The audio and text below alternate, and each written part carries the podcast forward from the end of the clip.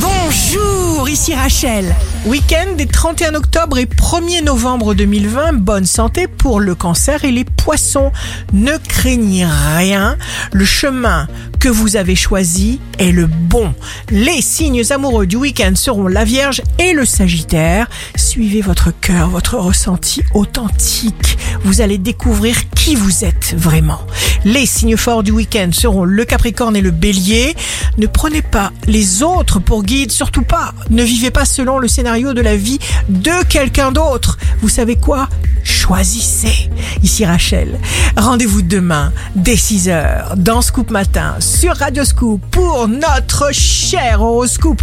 On se quitte avec le Love Astro de ce soir vendredi 30 octobre avec le cancer. Ta voix me berce. Tes bras me tiennent chaud. De toi dépend ma peine.